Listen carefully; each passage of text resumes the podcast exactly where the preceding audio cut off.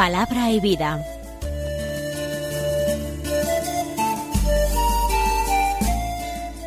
Con el Padre Manuel Horta, desde Sevilla.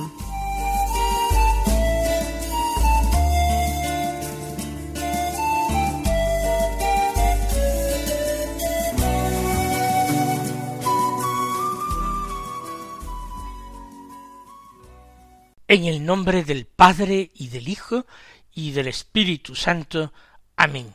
Alabados sean Jesús y María. Muy buenos días, queridos amigos, oyentes de Radio María y seguidores del programa Palabra y Vida. Hoy eh, debería ser martes de la trigésimo primera semana del tiempo ordinario, pero es 2 de noviembre y en él la Iglesia celebra la conmemoración de todos los fieles difuntos. Después de tener presentes en la celebración de ayer a todos los santos, es decir, los que comparten con Cristo, que está sentado a la derecha del Padre, la eterna bienaventuranza, en compañía de la Santísima Virgen María y de los santos. Hoy nosotros tenemos en cuenta a todos los que han dejado ya este mundo, pero todavía no gozan de la contemplación de Dios en el cielo. Tenemos en cuenta a todos los que purifican sus almas en el purgatorio, de esa dificultad o limitación para amar que ellos tuvieron en vida. Allí en el purgatorio se abren totalmente al amor de Dios, se purifican de sus faltas y se disponen a entrar en el momento en que Dios así lo disponga en la eterna bienaventuranza. Ayer eran los santos, hoy son las almas del purgatorio. Para nuestra meditación siempre tomamos las lecturas de la misa del día. Ocurre, sin embargo, que hoy hay tres misas con sus lecturas diferentes y sus oraciones diferentes. Los sacerdotes pueden celebrar las tres misas, aplicándolas ciertamente por los difuntos. Nosotros vamos a tomar las lecturas del primer formulario de misa de conmemoración de todos los fieles difuntos. Este primer formulario ya ofrece una doble posibilidad como primera lectura, o un texto de las lamentaciones, o un texto de la carta de San Pablo a los romanos. Vamos a intentar tener en cuenta a ambos. Empezamos por el texto de las lamentaciones, que es del capítulo tercero, versículos diecisiete al veintiséis, que dicen así He perdido la paz, me he olvidado de la dicha, me dije ha sucumbido mi esplendor y mi esperanza en el Señor. Recordar mi aflicción y mi vida errante es ajenjo y veneno. No dejo de pensar en ello, estoy desolado, hay algo que traigo a la memoria, por eso esperaré, que no se agota la bondad del Señor, no se acaba su misericordia, se renuevan cada mañana. Qué grande es tu fidelidad, me digo. Mi lote es el Señor, por eso esperaré en él. El Señor es bueno para quien espera en él, para quien lo busca. Es bueno esperar en silencio la salvación del Señor. Es un texto, como acabamos de decir, del libro de las lamentaciones, que tradicionalmente se ha atribuido al profeta Jeremías. El libro de las lamentaciones contiene elegías que manifiestan el dolor del profeta ante la ruina, la destrucción, casi el aniquilamiento de Jerusalén. Esa Jerusalén que ha sido destruida, quemado el templo, abatidas sus murallas, enviado su pueblo a Babilonia cautivo. quedan pocos, desanimados, dispersos, empobrecidos y sometidos. Y el profeta llora. El profeta llora, pero sin perder. Por eso, sin embargo, la esperanza. Y este texto lo aplica la liturgia de la Iglesia precisamente a esta situación, en que nosotros nos encontramos también en tierra de lágrimas, en valle de lágrimas. También nos encontramos en una ciudad humana, profundamente abatida por los males de su época. Es inútil enumerar ahora los males de nuestra propia época.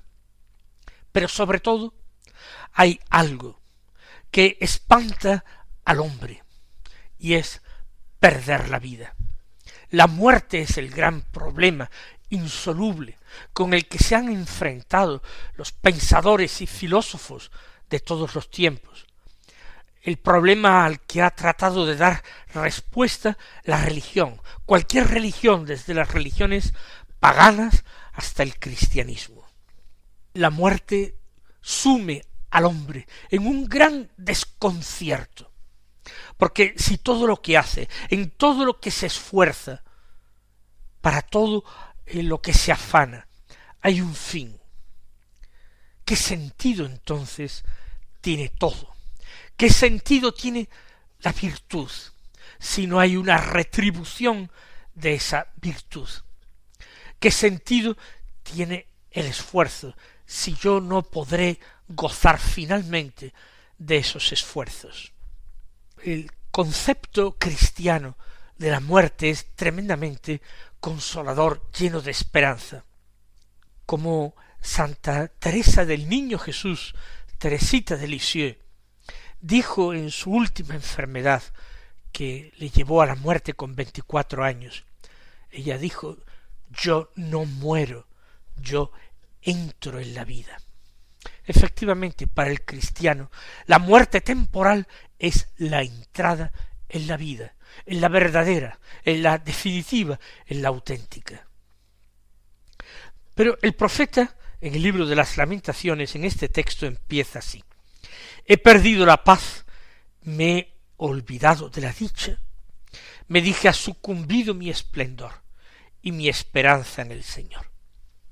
Efectivamente, si hay algo que hace verdaderamente perder la paz a los hombres, es muchas veces considerar la inevitabilidad de la muerte, que no podemos escapar a ella, que ni los progresos de la medicina ni la ciencia ficción nos permiten eludir ese momento último, ese trago amargo, ese paso difícil.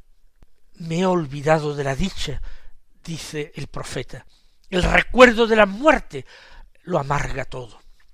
Los autores espirituales clásicos enseñaban para vivir en la virtud, mortificando los apetitos y ayudando a evitar el, el, pecado y las ocasiones de pecado, que el pensamiento de la muerte fuera un pensamiento recurrente y que a cualquier eh, tipo de dicha y de esperanza humana inmediatamente se lo sazonara con el recuerdo de la muerte, para situarse uno en el justo nivel y relativizar la importancia de todo. Ha sucumbido mi esplendor y mi esperanza en el Señor. En ese momento el profeta se expresa así parece que ya no hay esperanza. Recuerden que para eh, el hombre del Antiguo Testamento hasta cierto momento, principalmente anterior a los profetas, pero luego siguió hasta tiempos de Jesucristo con la corriente teológica de los saduceos, no existía vida eterna, y todo terminaba con la muerte, y la recompensa o el castigo de Dios debía venir en esta vida. Por eso el que tenía una vida corta, desgraciada, llena de pobreza o enfermedades, era sospechoso de ser pecador, aunque se tratara de un pecador oculto, pero que Dios castigaba. mientras que el hombre rico, el hombre de vida larga y de vida dichosa, normalmente se consideraba que estaba recibiendo de Dios el premio de sus virtudes. A veces la realidad que se podía ver contradecía estas apreciaciones, pero uno se agarraba fuertemente a esta interpretación. Sigue diciendo el profeta, recordar mi aflicción y mi vida errante es ajenjo y veneno. Mi vida errante porque la vida del hombre sobre la tierra es verdaderamente peregrinación, es vida errante. Supone, dice, ajenjo y veneno. Ajenjo es la bebida más amarga y veneno es eh, la bebida que da muerte. Pues recordar la aflicción y la vida y los episodios de la vida a veces más salpicados de momentos tristes que de momentos gozosos es amargura y muerte. Y sin embargo dice no dejo de pensar en ello. Estoy desolado. Hay algo que traigo a la memoria, por eso esperaré. Hay solamente un pensamiento que le consuela y le permite seguir adelante, reponerse de esa angustia, de esa amargura. ¿Y cuál es este pensamiento? Dice, hay algo que traigo a la memoria, algo que va a recordar. No sólo recuerda que sus días tienen un límite, que él tiene una fecha de caducidad, que la muerte vendrá, inevitablemente, sino hay algo que traigo a la memoria que es que no se agota la bondad del Señor, no se acaba su misericordia.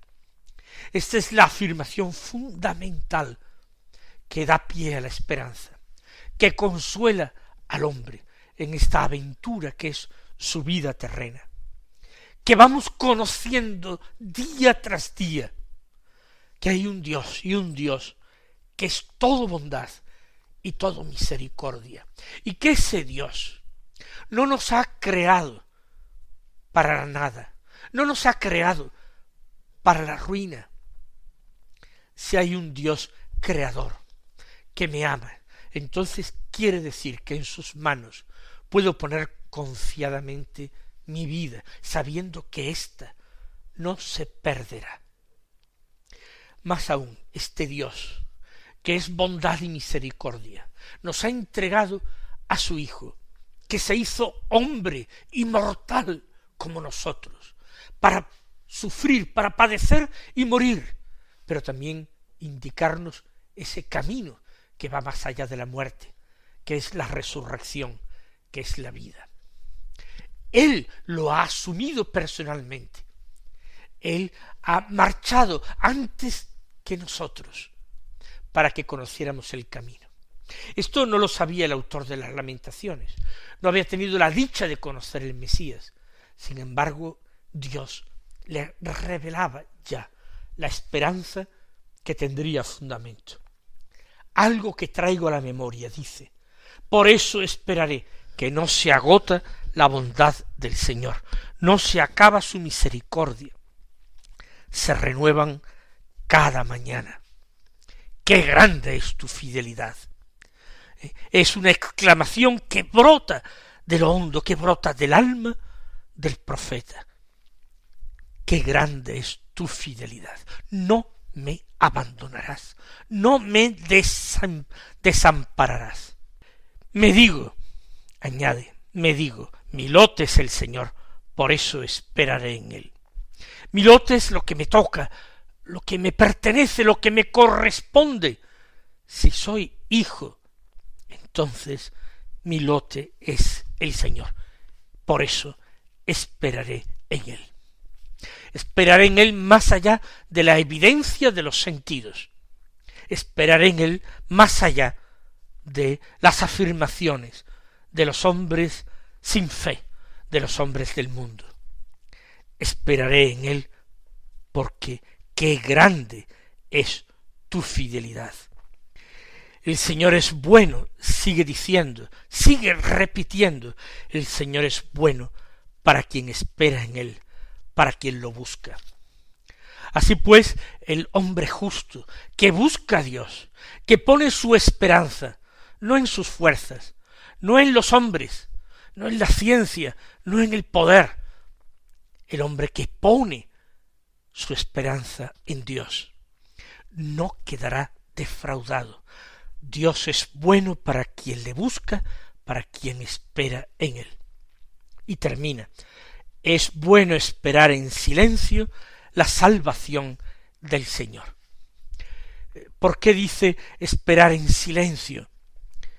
Bueno, desde que el Señor subió a los cielos en su ascensión, ese silencio para nosotros tiene que ser relativo. Nosotros, como cristianos, estamos llamados a dar testimonio de la resurrección del Señor, a dar razón de nuestra esperanza a quien nos la pida. Pero sí es verdad que esa esperanza es una convicción íntima, es una convicción personal.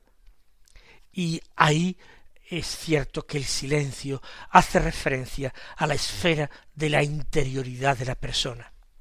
Es bueno allí, en lo hondo de mi corazón, esperar la salvación del Señor. Como ya hemos dicho, como el texto de las lamentaciones lo ha afirmado, como la conmemoración de este día de hoy de los fieles difuntos nos repite continuamente hay esperanza, hay esperanza.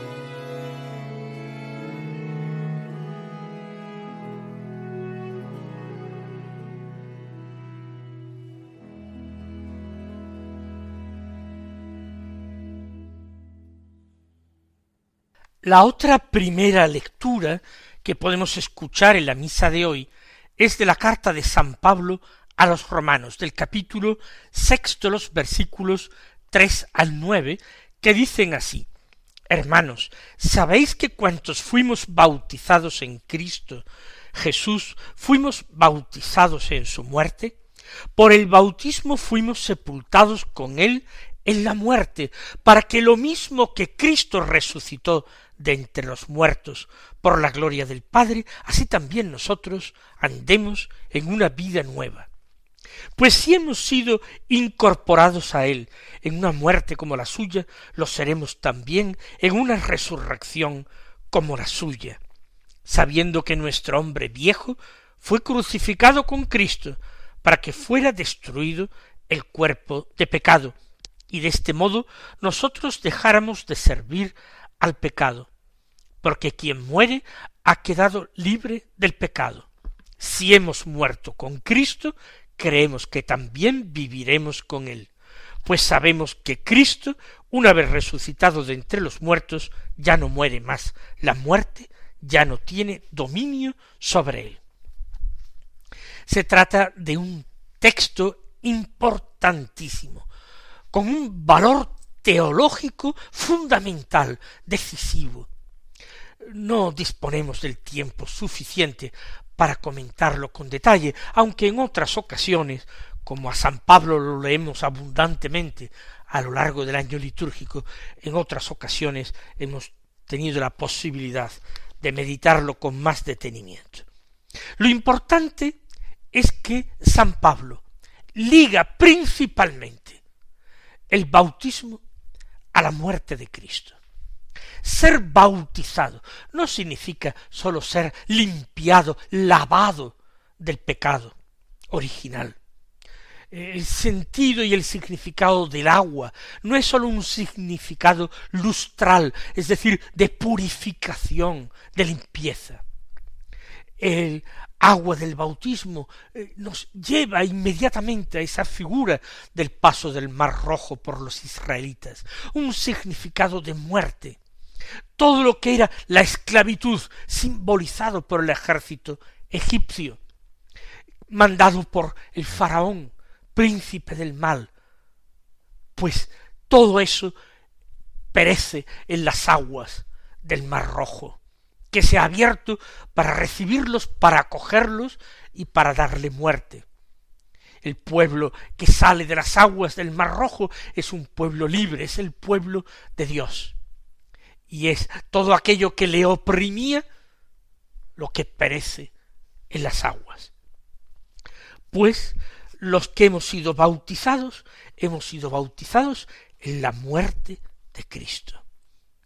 Por el bautismo hemos sido sepultados místicamente con él en su muerte, en esa muerte humana que él aceptó. Pero él tenía esa capacidad, por ser el hombre Dios, de representarnos a todos, de asumir en sí el destino de todos los hombres, asumir en sí el pasado y la historia de todos los hombres y asumir voluntariamente la muerte y muerte de cruz en un acto de obediencia suprema y de entrega total de su vida en manos del Padre y en favor de sus hermanos. Es acto de caridad suprema, por amor al Padre, por amor a los hombres.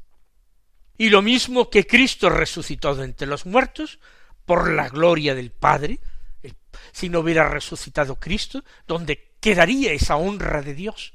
¿Dónde quedaría su poder y sus planes? Hubiera sido el fracaso de Dios. No, no.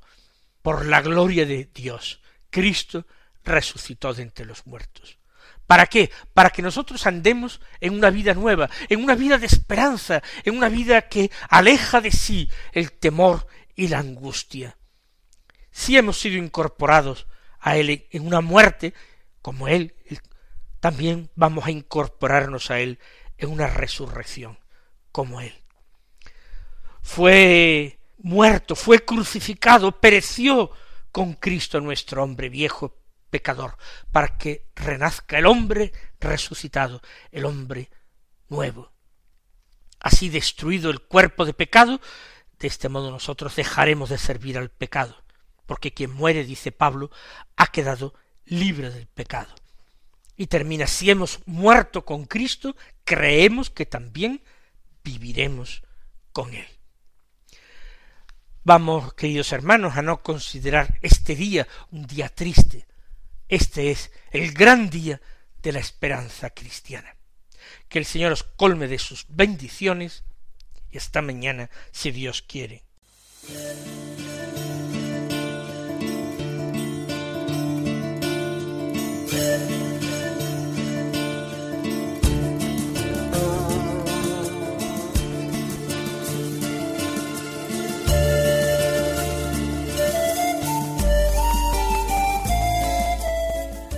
Concluye Palabra y Vida, un programa dirigido desde Sevilla por el Padre Manuel Horta.